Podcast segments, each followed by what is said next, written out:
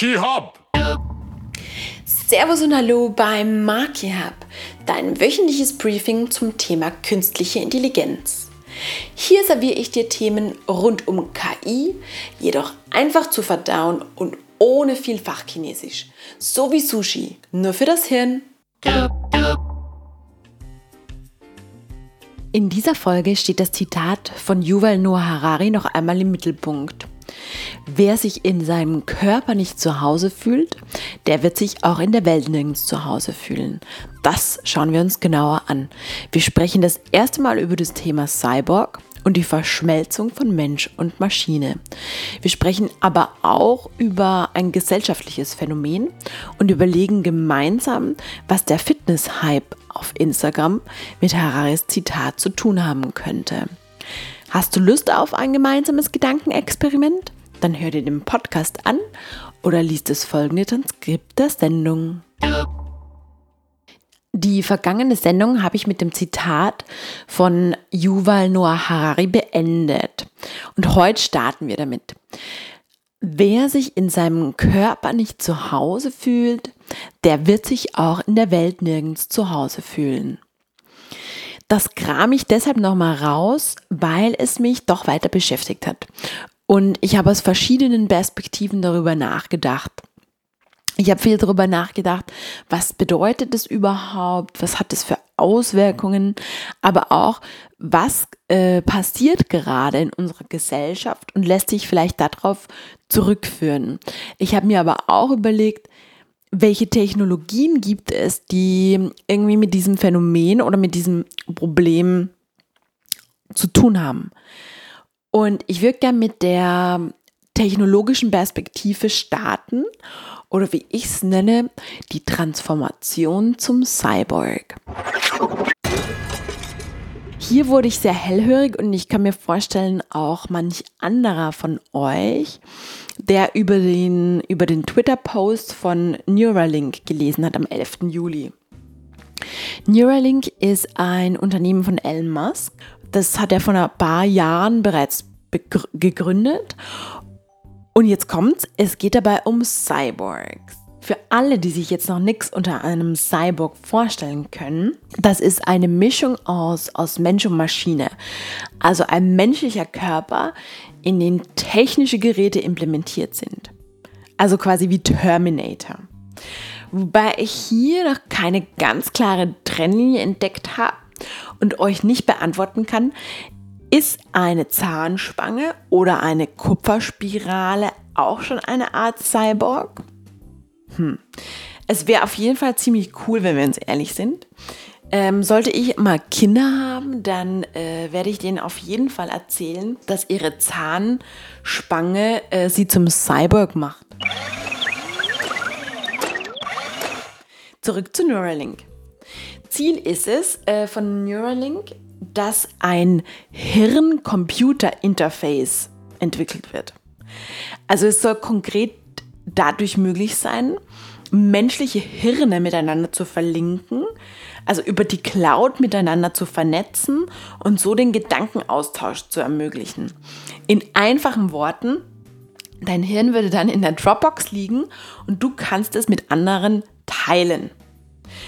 Und wenn wir das mal weiterspinnen, dann natürlich geht das auch in die andere Richtung. Also stell dir vor, du möchtest dann zum Beispiel Mandarin lernen oder wie in Matrix Kung Fu. I know Kung Fu. Show me, then hit me, if you can.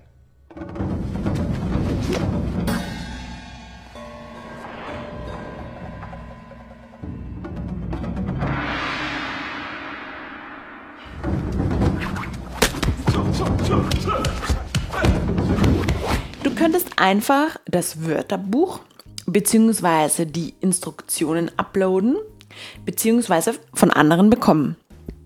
Also einfach austauschen. Auf jeden Fall hat Neuralink etwas zu verkünden und ähm, ich bin auf jeden Fall sehr gespannt, was das sein wird.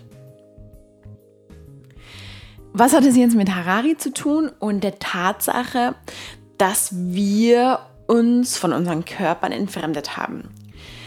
Wenn man es momentan betrachtet, haben wir also das Problem, dass auf der einen Seite der Mensch ist und auf der anderen Seite unsere nicht vorhandene Körperwahrnehmung. Und die Technologie ist momentan dazwischen, die uns eher immer noch weiter von unserem Körper entfremdet. Und als Cyborg wäre dann ja die Technologie ein Teil von unserem Körper. Und sie würde somit nicht mehr dazwischen stehen und uns diese Verbindung zurückgeben. Steile These zugegeben, aber vielleicht auch nicht, wenn wir in Richtung Elon Musk blicken. Passend zu dem Thema Cyborg gibt es gerade auch einen Film, den du dir auf Amazon Prime anschauen kannst. Heißt Upgrade. In dem Film geht es eigentlich genau darum. Da ist der Hauptdarsteller Gray und durch einen Schuss in die Wirbelsäule ist er an einen Rollstuhl gefesselt.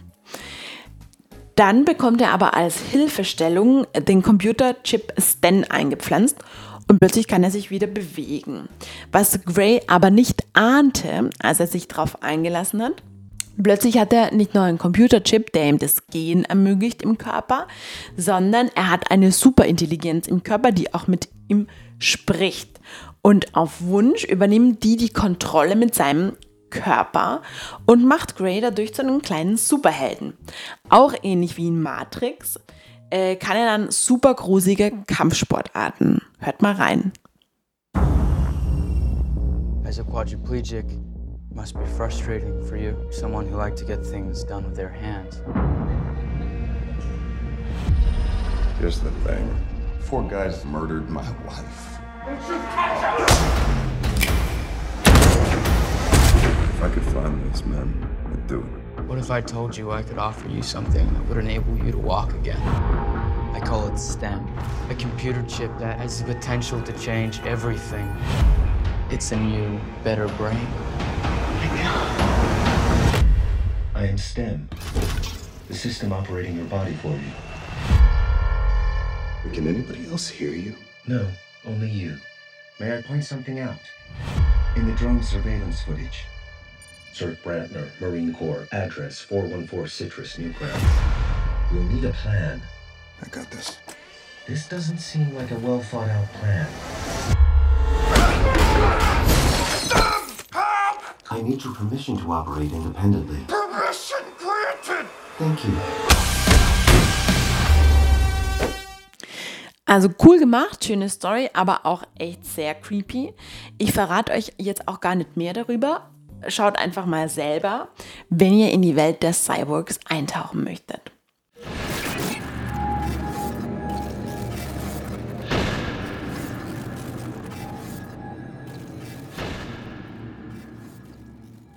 So, was habe ich noch zu diesem Thema?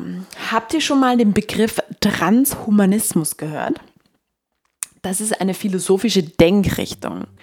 Und sie möchte gerne die Grenzen ähm, menschlicher Fähigkeiten durch Technologien erweitern.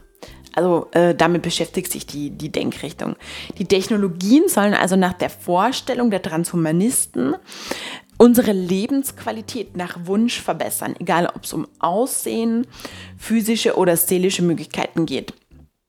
Und äh, dabei würde es sich quasi um die nächste Evolutionsstufe des Menschen handeln.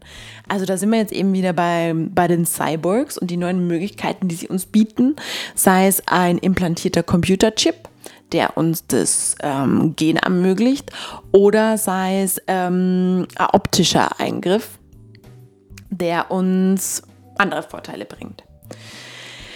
Ähm, ich denke, das ist ein Thema, das man sehr, sehr kontrovers diskutieren kann. Vorteile, Nachteile. Ähm, und das werden wir auf jeden Fall auch noch machen. Ich bleibe bei dem Thema dran und werde über die neuesten Cyborg-Trends oder auch die Cyborgisierung, wie sie auch genannt wird, berichten. Und sollte jemand von euch mehr darüber äh, wissen, vielleicht ein erster Cyborg sein, ähm, dann freue ich mich wie immer über eine Nachricht und den Austausch. So, dann schauen wir weiter in die gesellschaftliche Richtung. Ähm, oder wie ich es nenne, warum ist Montag Hashtag Leg Day?